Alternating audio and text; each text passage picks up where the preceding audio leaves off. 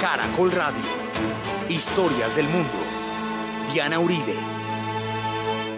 Buenas. Les invitamos a los oyentes de Caracol que quieran ponerse en contacto con los programas, llamar al 268-6797, 268-6797, escribir al email de auribe arroba hotmail.com, de arroba hotmail.com, o comunicarse con la página de la historia www.infocasadelahistoria.org. También estamos en Facebook y también estamos en Twitter arroba C de la historia. Estamos en toda la jugada. Hoy vamos a ver qué pasó con Rusia después de la caída de la Unión Soviética.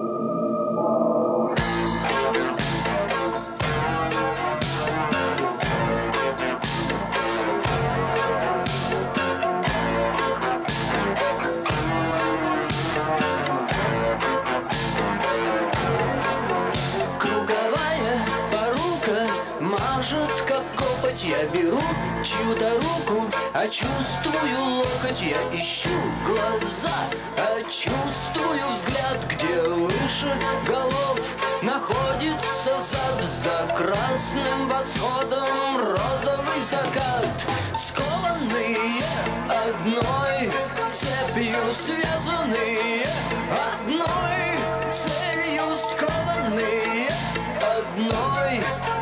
Жизнью связанные одной.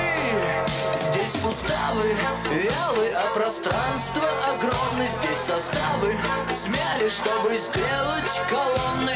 Одни слова для кухонь, другие для улиц. Здесь сброшены орлы ради бройлерных куриц. И я держу равнение, даже целуясь на скованных одной цепью. Связь Rusia fue en tiempos de los varegos y de los eslavos la heredera de Bizancio y la Santa Madre Rusia de la, de la fe ortodoxa. En el siglo XIX fue la madre de los pueblos eslavos, la madre del proyecto paneslavista. En el siglo XX fue la patria de los trabajadores, fue la segunda potencia del planeta, fue la representante del socialismo, fue la potencia mundial. Todo eso fue y todo eso se le acabó. Entonces, digamos, ella ha sido muchas cosas en muchas épocas y al caerse todo ese aparato, entonces, después de esto, ¿qué? O sea, una vez que todo el discurso que ella representa se derrumbó, y todo lo que ella significó para el mundo cambió totalmente.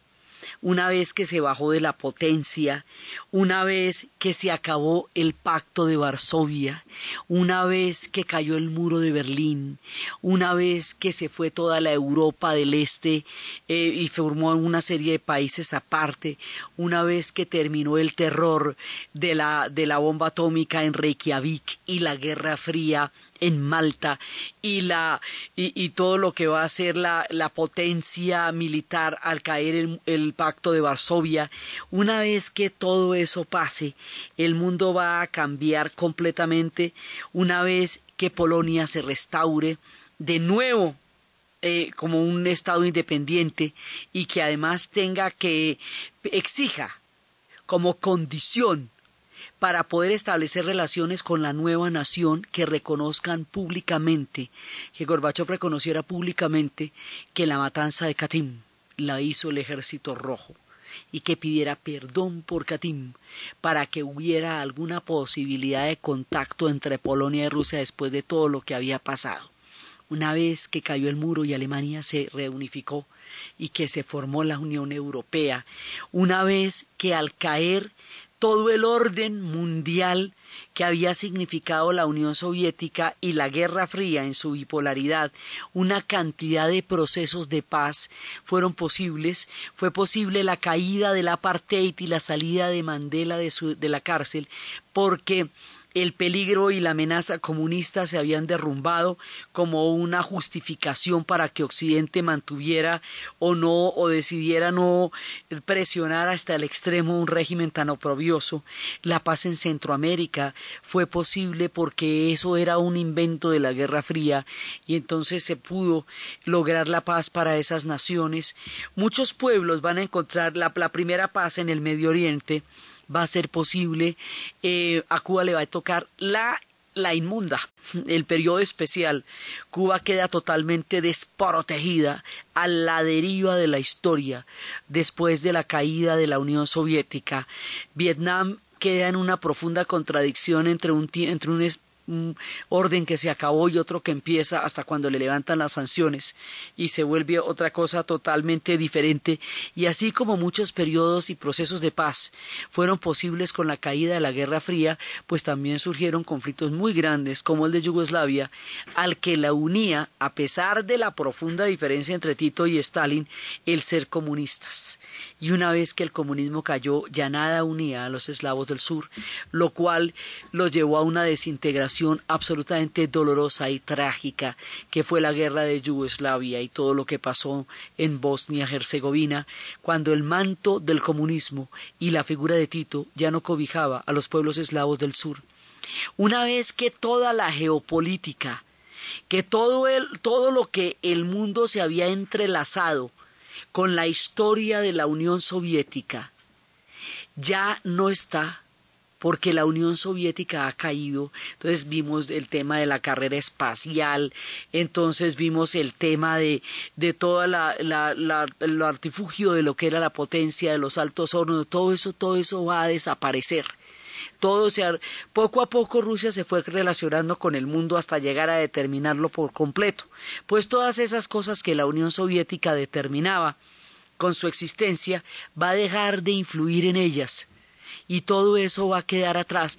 Ahora, el mundo va a quedar en manos total completa y absolutamente del capitalismo, lo cual tampoco es una garantía porque el capitalismo no tiene ninguna ética y no tiene ninguna medida ni ningún límite. Entonces, 25 años después estamos viendo lo que pasa cuando no hay un contrapeso, cuando el mundo está totalmente en manos del capitalismo, su voluntad, su egoísmo y sus bajas pasiones y unas cosas y otras se están viendo con el correr del tiempo. Una vez que todo eso pasa, que Alemania la ayuda con sus reformas y que Alemania le va a meter la ficha, curiosamente es Alemania la que más le va a dar plata para salir adelante. Una vez que todo eso pasa, ¿qué? ¿Qué queda? O sea, todo eso le va pasando al mundo y le pasó a la Unión Soviética. ¿Y ahora qué? ¿Qué son? Pues lo que siempre han sido, rusos. Perdieron de los 280 millones de personas que eran 100 millones de personas que se fueron entre las diferentes repúblicas, perdieron una parte importantísima del territorio porque eran 22 millones de kilómetros cuadrados, bueno, ya no son tantos, pero de todas maneras son Rusia. Y son una Rusia que en todo caso sigue siendo un país formidable y gigantesco, y un país al que la naturaleza le ha compensado el frío terrible, esos suelos que no logran dar plantas que nos crezcan debajo de la tierra, con una increíble cantidad de riqueza de minerales, de gas, de petróleo, de oro, porque ellos tienen una, una riqueza gigantesca, gigantesca. Debajo de esos hielos y esas enormes estepas hay una riqueza total. Entonces, volvemos a Rusia, por donde arrancamos, por donde empezó, otra vez devolviéndonos de la historia. Pero esta Rusia ya va a tener características muy diferentes a nuestro punto de partida. Volvemos a Rusia en los días más difíciles, hubo unos tiempos absolutamente aterradores porque hubo una época en que el socialismo ya no estaba y el capitalismo no había llegado, así que hubo hambre Aquí hubo hambre. Ellos siguen con sus grandes secretos y no le contaron al mundo lo muchísimo que sufrieron, pero hubo racionamiento durante dos años en Moscú y la que luego se volvería a llamar San Petersburgo, y de ocho años en Vladivostok y en los, en los sitios más lejanos, sobrevivieron gracias a las redes de amigos decidieron, como nos contaban, ¿ustedes cómo sobrevivieron? Dijeron, primero decidimos no hablar de política, porque si hablamos de política nos matamos. Y segundo, decidimos que cualquiera que tuviera empleo iba a tratar de alimentar a los otros y si era una mujer, le iban a cuidar los hijos para que ella pudiera trabajar para poder alimentar a la que le cuidaba a los hijos y así con todo el sistema comunitario que habían construido durante 70 años sobrevivieron en las épocas más difíciles. Los coge el año 2000 pobres. Era, era triste el espectáculo de el recibimiento del siglo de la de Rusia que todo el mundo esperaba fastuoso, pero era que ellos no tenían con qué, apenas y ponían toser. O sea, estaban bastante mal en esa época, pero ellos no le contaban al mundo cómo era de duro y cómo la estaban pasando de mal. Hay un momento en que dejan de nacer niños. A partir del 90 más o menos dejan de tener muchachitos porque sin garantías, sin subsidios, sin educación, sin salud que antes se garantizaba durante toda la vida, pues nadie se atrevía a tener hijos en medio de los cambios y sin saber cómo ni para dónde ni hacia qué puerto van. Entonces una generación entera no nació. La gente del 92 no llegó o hay muchachos y muchachas nacidos en el 86 y luego volví a ver desde el 2005 para adelante, desde el 2003 para adelante. Pero antes no había muchachitos, hay una brecha de un poco de gente que no nació. Fueron días muy duros. En esa época, Gorbachev decía, nosotros nos recuperaremos de esta. ¿Por qué nos hemos recuperado de peores? Pero recordaremos a los que nos dieron la mano en este momento cuando volvamos a ser la potencia y el imperio y los pueblos que hemos sido tan fuertes en la historia. Eso lo decía Gorbachev en su época. Pero esta Rusia, esta nueva que, que surge ahora, tiene una herida gigantesca. Aparte de toda la aparatosa caída, tiene una herida que, que la divide en su propio corazón. La Rusia eslava, la propia, la madre, la Rusia de todas las Rusias, la original, estaba compuesta por Rusia, Ucrania y Bielorrusia. ¿Cierto? Ese es el origen de todo. Pero el origen de todas las Rusias, desde el comienzo de nuestro relato, el verdadero origen es la Rusia de Kiev. Ahí fue donde montamos todo.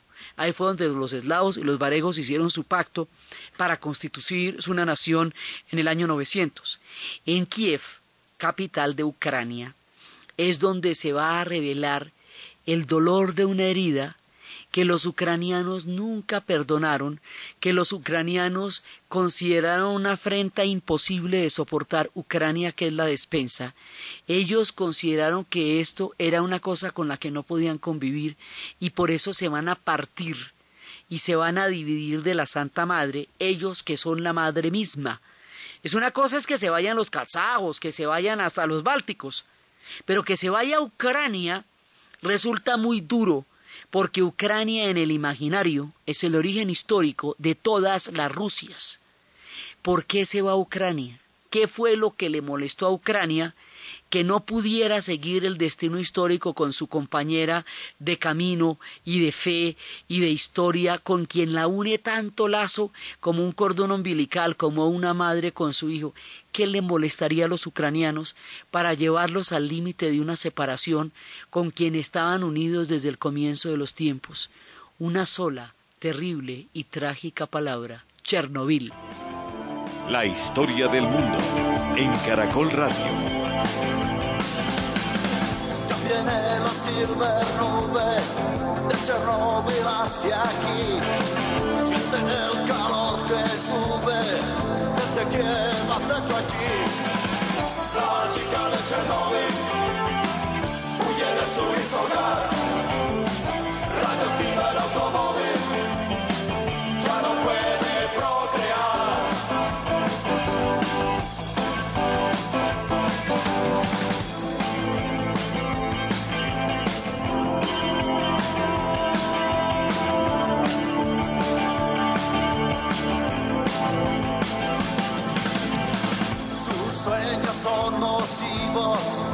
Su respirar, sus bronquios restringidos, ella tose sin parar. La chica de Chernobyl huye de su ishogar, radioactiva al automóvil, ya no puede procrear. Una mañana de abril de 1986, en plena época de Gorbachev, se registró una fuga radioactiva en la central nuclear de Chernobyl. Dijeron que había una fuga. Y luego no, que hicieron una inspección y que no, que no había fuga. Pero por la tarde empezaron a reportar en Noruega y en Dinamarca que había unos niveles de radioactividad en el aire mucho más altos de lo tolerable y de lo posible, y que esos venían por un viento que venía del este. Un viento del este era el que traía esa, esa nube radiactiva. Entonces los daneses y los noruegos empezaron a investigar de dónde venía, ve- cómo, por qué, y ahí es cuando dicen, no, es que eso no viene de acá, eso, eso viene de Ucrania, viene de Chernobyl y empieza a producirse una tragedia de unas proporciones que con todo y el glasnost que había y toda la transparencia, solo una generación después vendríamos a saber la trascendencia de lo que pasó. En ese momento, hasta ahora solamente había habido una, un accidente grave que era el de Three Mile Island en Pensilvania, eh, que era el más grave antes de esto. Pero esto se va a volver una cosa en la que va a arder la central durante semanas. Eh, no pudieron detener las primeras fugas. 31 personas murieron de manera inmediata cuando empezó la- a, a salir la- la- el escape. Los que murieron a causa de la radiación, 135 mil fueron evacuados. Ya después se evacuaron mucha más gente, pero es que además al principio, por la, digamos, por, por la falta total de planeación, la gente que fue a apagar los reactores estaba sin ningún traje de protección, haga cuenta como en overol. Esos se tostaron ahí, digamos, esos no tuvieron absolutamente ninguna oportunidad de nada porque no hubo ninguna condición para la gente que atendió la emergencia a manera inmediata.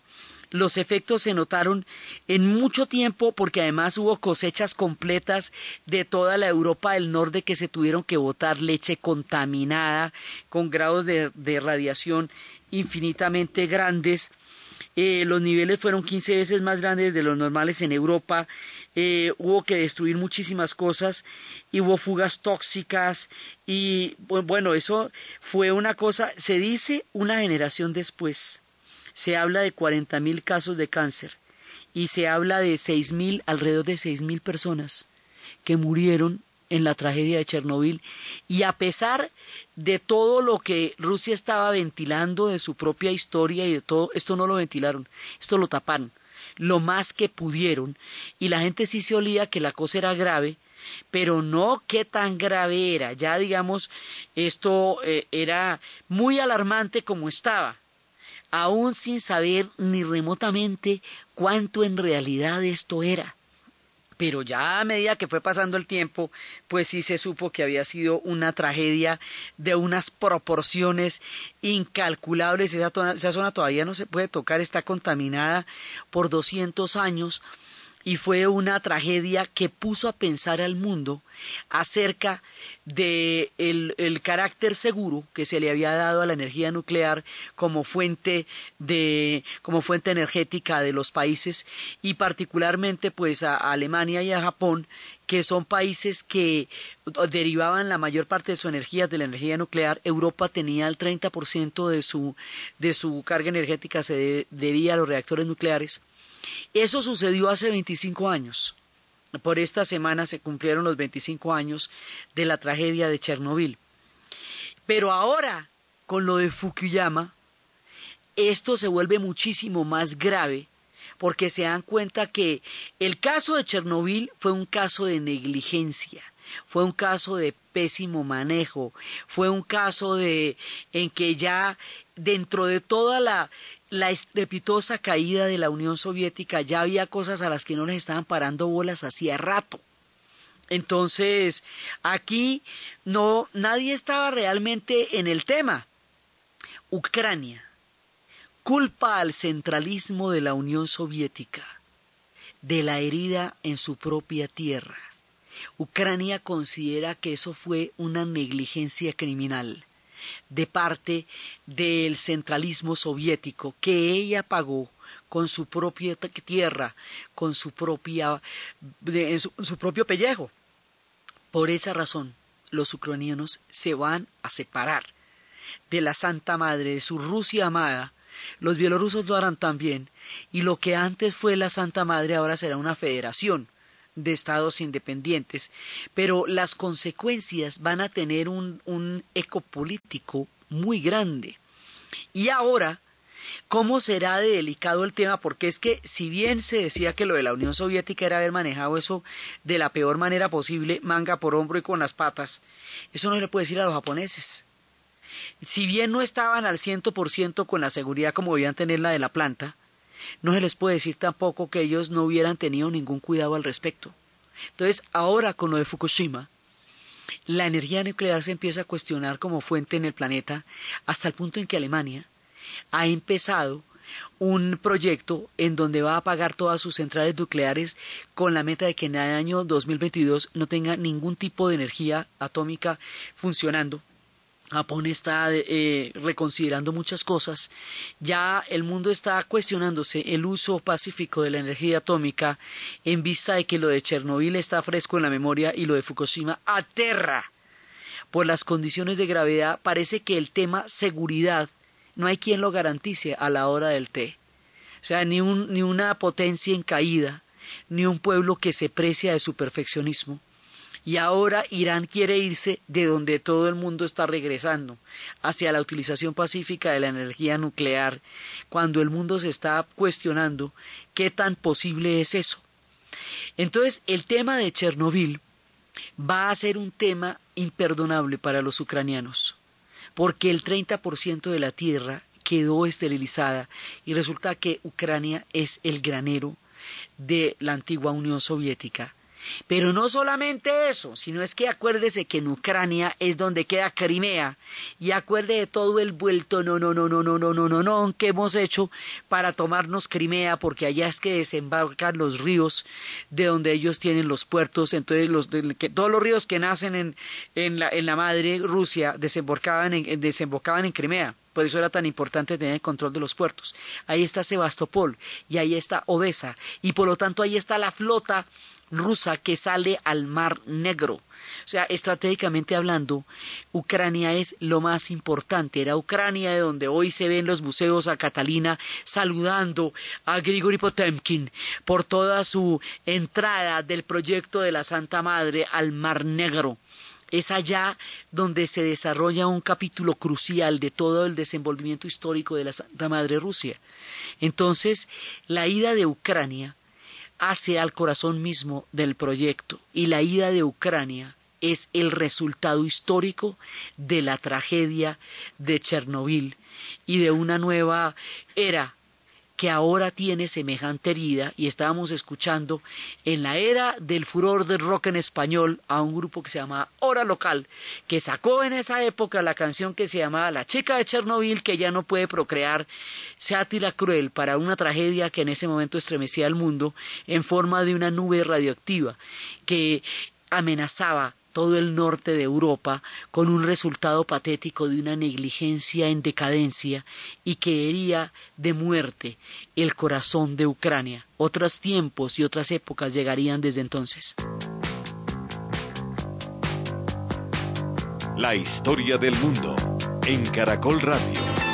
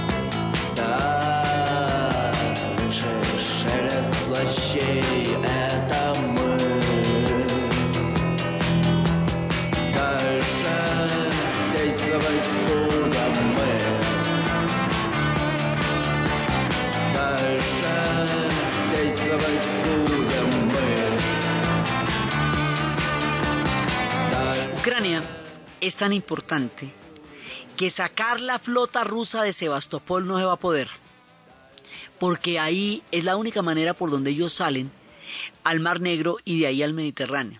Entonces volvemos a las andadas. Taparle la salida por Sebastopol es encerrar a Rusia en, eh, más allá del Mar Negro y toda la vuelta la hicimos era por el control del Mar Negro. Lo que pasa es que la hicimos con, el hermano, con la hermana Ucrania.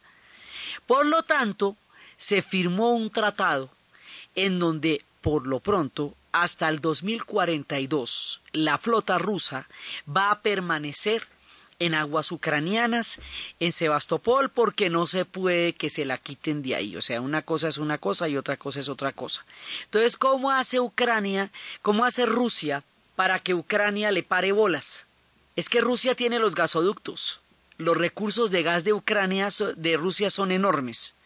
Razón por la cual motivo por el cual ellos eh, ejercen todavía una gran presión sobre Ucrania, jugando a quitarles o a suministrarles el gas, porque todo está conectado. Como era la misma cosa, entonces todo está conectado. Entonces hay un momento en que ellos van a, a presionar. Ustedes se ponen muy escamosos, nosotros le paramos el gas. Eso los ucranianos dicen, mal hecho, le. Pues sí, pero ¿qué le vamos a hacer? Entonces de esa manera mantienen una presión sobre Ucrania, porque a la hora del té Ucrania tiene todas las de ganar. Ucrania tiene el Mar Negro, Ucrania tiene la tierra, Ucrania tiene el granero, Ucrania tiene la historia. Rusia, que también tiene la historia, tiene el gasoducto. Y entonces eso significa la calefacción y hemos dicho que la calefacción es absolutamente indispensable en pueblos que tienen estos fríos perpetuos y donde la naturaleza es tan ruda en su diario vivir. Entonces, eso fue lo que pasó con ellos. Después eh, los bielorrusos empezaron a tener un gobernante de un corte nacionalista, chauvinista, casi fascistoide, que recuperaba una beta ahí muy complicada de autoritarismo y que se le cuestionó bastante, y cada uno empieza a tener un destino diferente. Los bálticos se fueron hace rato. Los bálticos, eh, primero, les dio camiseta a la FIFA. Y eso, como habíamos dicho, eso, cuando la FIFA le da a usted camiseta, eso usted es un Estado nacional. Ya que la ONU lo reconozca, es, eso viene después. Pero Estado nacional es el que tiene camiseta y selección en un mundial. Eso todo lo demás son bosquejos. Más adelante, una vez que la FIFA les hubiera dado la camiseta para ser Estado nacional, pues la ONU lo reconoció. Entonces Lituania, Letonia y Estonia hicieron lo suyo y se fueron en vista de lo bravos que estaban después de la conquista de Alejandro, la libertad después de la Primera Guerra Mundial y la posterior anexión al Tercer Reich eh, a partir del tratado entre Hitler y Stalin. Polonia, como decimos, vuelve a renacer como Estado nacional con toda la fuerza de un pueblo que ha vivido el dolor que ellos han vivido y se consideran libres y sanos después de eso y sus relaciones siguen siendo tensas. Ahora, cuando se quisieron arreglar, se mató el gobierno polaco en territorio ruso, cosa que a los rusos les parecía de dar alaridos, porque en realidad era un desagravio por lo que había pasado en Katim. Y, y, resulta que se les mata el gobierno, toda la cúpula del gobierno en suelo ruso. Eso para ellos fue un dolor imposible. Pero después de días muy duros, de días absolutamente duros, lo que pasa es que ellos, tuvieron días muy difíciles, pero como los han tenido infinitamente peores. O sea, después del cerco de Leningrado, pues puede haber, ahí qué, qué cuento me va a echar usted más duro que el que, que el que ellos vivieron. Entonces, pues aguantan como saben aguantar, se unen como se saben unir y son solidarios como saben serlo para salir adelante en los momentos más difíciles.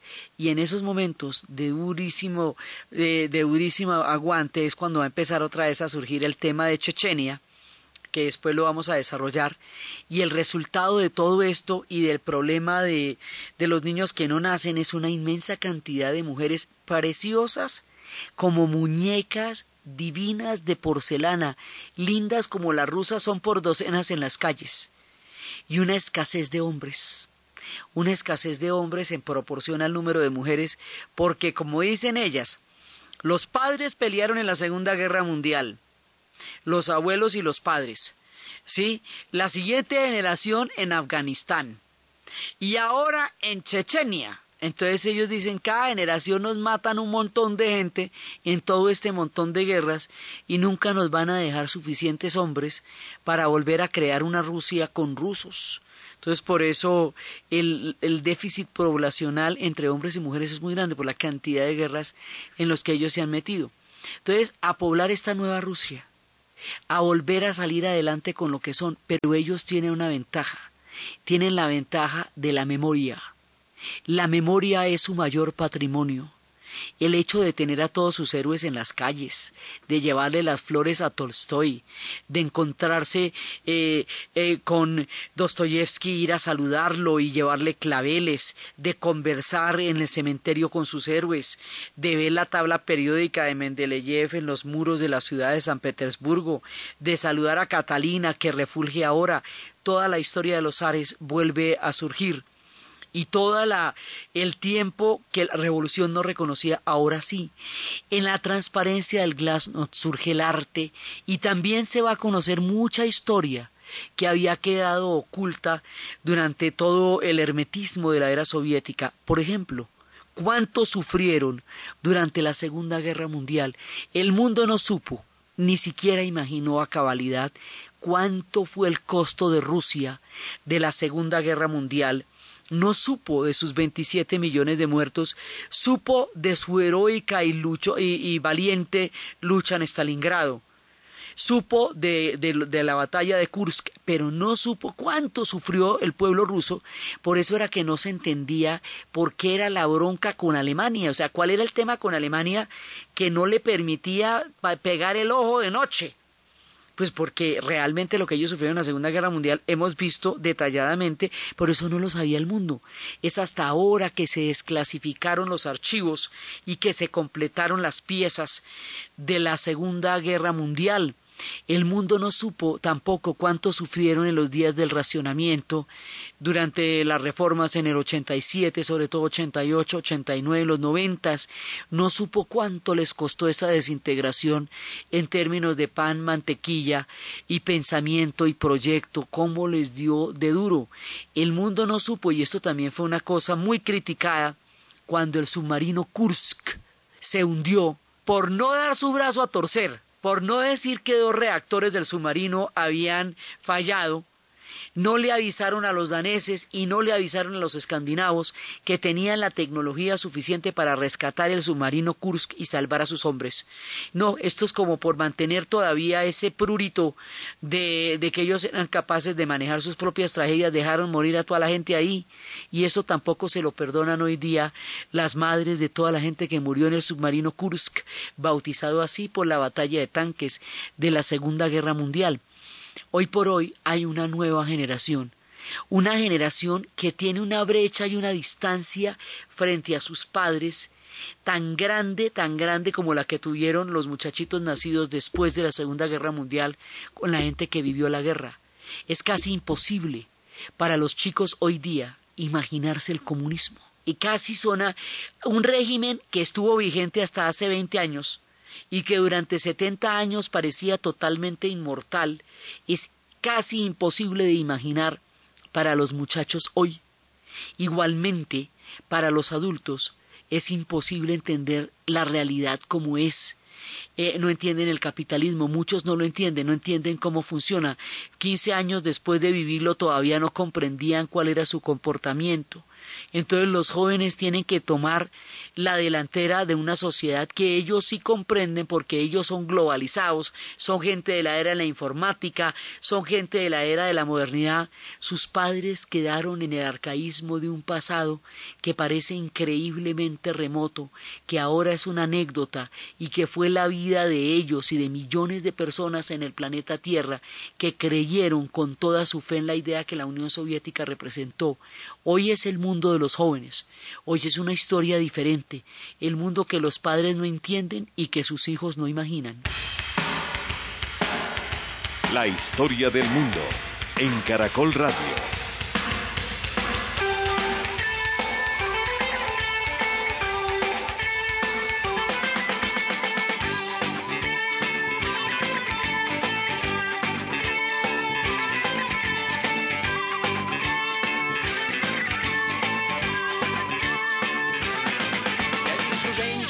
Шагающих смело, смело уступом вперед.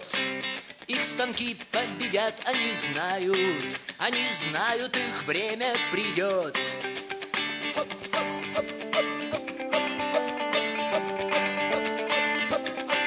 Они проносят тяжелые щиты из свинца, проходя под ударами молний.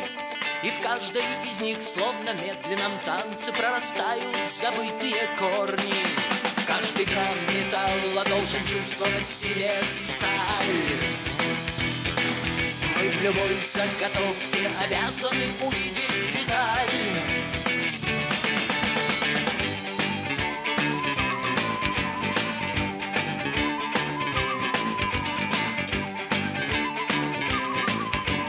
Hoy por hoy ha cambiado totalmente la correlación de fuerzas con Alemania.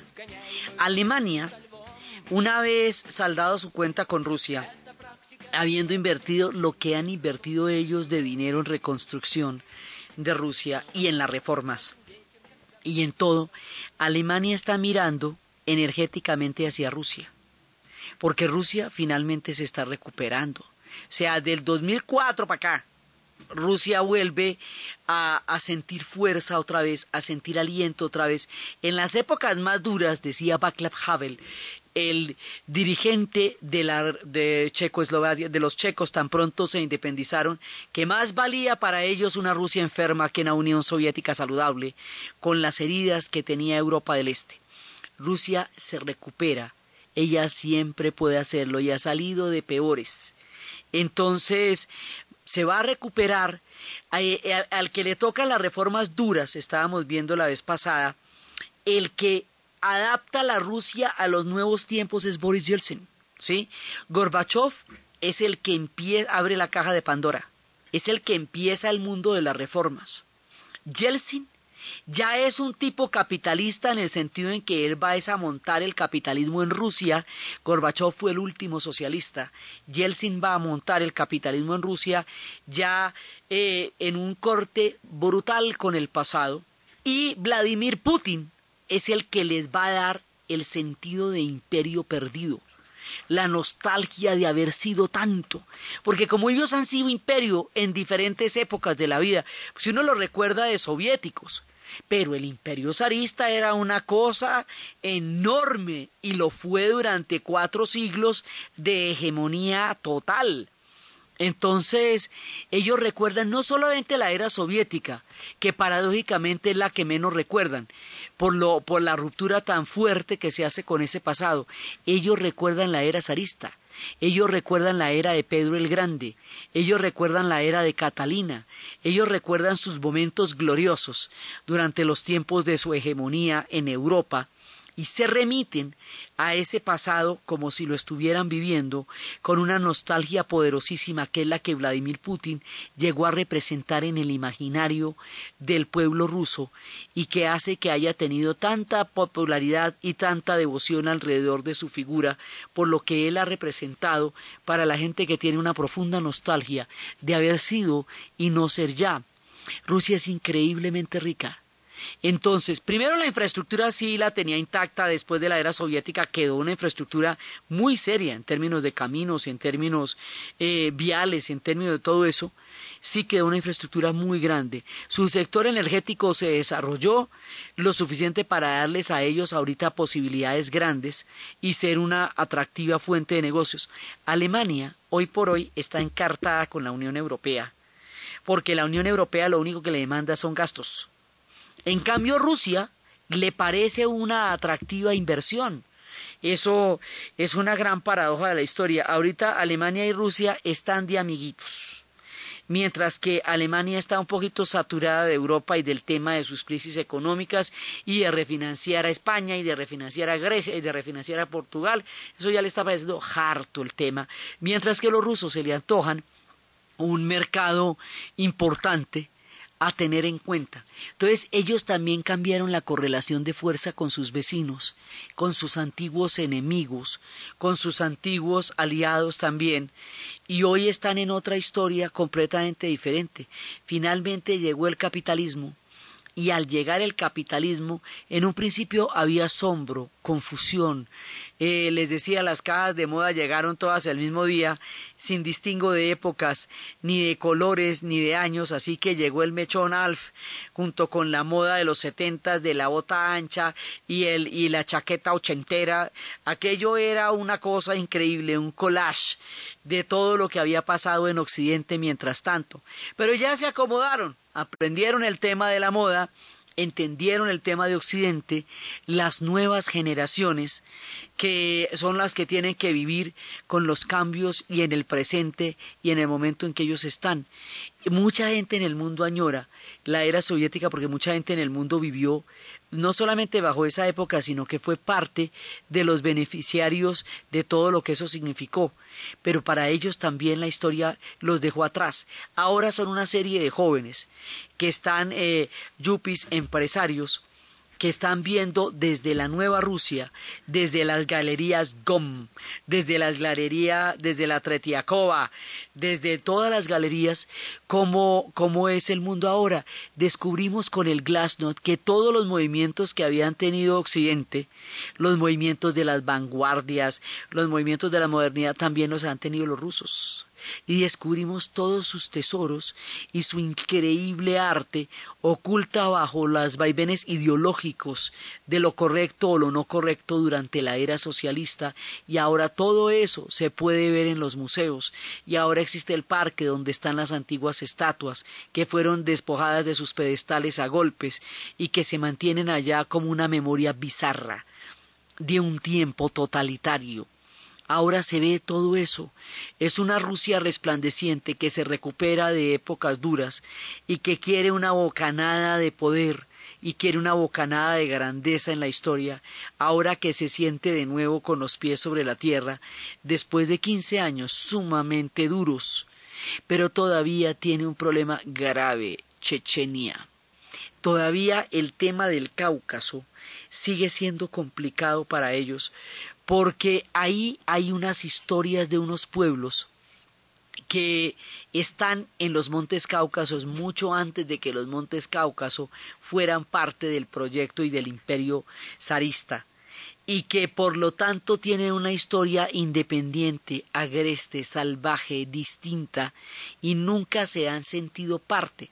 O sea, la Unión Soviética tenía 15 repúblicas que hemos visto que eran las bálticas, Lituania, Letonia, Estonia, que eran las, eh, las eslavas, Rusia, Ucrania y Bielorrusia, las del mar, eh, las del Cáucaso, Georgia, Armenia y Azerbaiyán, las transcaucásicas, Kazajistán, Uzbekistán, Turkmenistán, Kirguisia y Uzbekistán, que esas todas se fueron, esas son las del Asia Central que ahora están metidas en tema con los afganos y con los pashtuns y están metidas más en el lío. Por un lado, Moldavia vuelve a sus lazos con la antigua Rumania, pueblos enteros desaparecieron. En toda esta marea de las épocas cuentan la historia de unos rusos que estaban en Argentina, en Buenos Aires, borrachos cantando noche tras noche. Al fin los habitantes del barrio de Buenos Aires salieron a ver quiénes eran los rusos y por qué estaban borrachos noche tras noche cantando. Y descubren que los rusos habían llegado a Buenos Aires en barco, de visita, de viaje y que mientras hicieron la travesía se disolvió la Unión Soviética. Así que no tenían a dónde regresar, porque sus pasaportes ya no correspondían a ningún estado. Entonces, pues era un problema muy, muy duro porque ¿qué? ¿Usted qué hace con eso? Entonces lo único que podían era cantar en las calles de Buenos Aires borrachos porque ¿qué? Entonces, no, pues el barrio tuvo que organizarse para darle una alternativa a los rusos con el espíritu siempre solidario del pueblo argentino y de los bonairenses. Entonces, algunos pudieron regresar al cabo del tiempo, otros decidieron quedarse allá, pero mucha gente quedó sin nacionalidades. Hay gente que quedó de pueblos que ya no existen, que no se sabe dónde quedan, que eran entre Ucrania y Moldavia. Y quedan en una zona entre los dos, ya no son de ninguno de esos estados. Entonces, digamos, la pertenencia la cultura original de esos pueblos sigue siendo un misterio todavía para muchos, porque el cataclismo de lo que pasó, no solo geopolíticamente, no solo energéticamente, sino geográficamente, o sea, el pueblo donde usted estaba quedó al otro lado de qué, eso qué lo vuelve a hacer. Hay gente que le han dado por ahí pasaportes franceses como para que tenga alguna nacionalidad, porque su nacionalidad desapareció en la marea de la historia. O sea, coger esto y desglosarlo es enfrentarnos a un sinnúmero de problemas. Y hay problemas en Georgia, y hay problemas que todavía están ahí para ser conjurados. Entonces, de todas las nacionalidades que contenía la antigua Unión Soviética, ya fueron todas. Entonces no queda sino Rusia y ahora es la Federación de Estados Independientes, porque tampoco queda, no hay una madre, una Rusia eslava que se llame así. Entonces, sino que queda queda cada uno de estos como tres estados que actúan en federación pero que son independientes.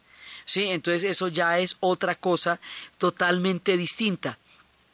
Ahora, de todas maneras, las relaciones entre ellos son importantes, pero dentro de Rusia, lo que llamamos Rusia, Rusia mapa, Rusia como tal, que finalmente es el objetivo de nuestra historia, ahí hay más de 100 nacionalidades diferentes, de los cuales Chechenia es una. Sí, ahí está Dagestán. Hay cada vez que les aparezcan a ustedes pueblos son nacionalidades contenidas dentro de la matrushka rusa, solamente rusa. Y con ellos hay problemas. Estas historias de Chechenia, estas historias de Dagestán, estas historias de Georgia, y la manera como la fe ortodoxa va a renacer con un ímpetu increíble y de una forma absolutamente devota en todas las esquinas de la Santa Madre, es lo que vamos a ver en el siguiente programa. Entonces, desde los espacios de las grandes transformaciones de la historia, del incidente terrible de la tragedia de Chernobyl, de la herida de la Rusia de Kiev, del imperio que desaparece, de las repúblicas que se van, del pacto de Varsovia que se acaba, de la guerra fría que termina, del muro que cae y de la Rusia que vuelve a ser en el final de los tiempos lo que siempre fue una santa y madre de sí misma y de su propia historia en la narración de Ana Uribe, en la producción Jessy Rodríguez y para ustedes, feliz fin de semana.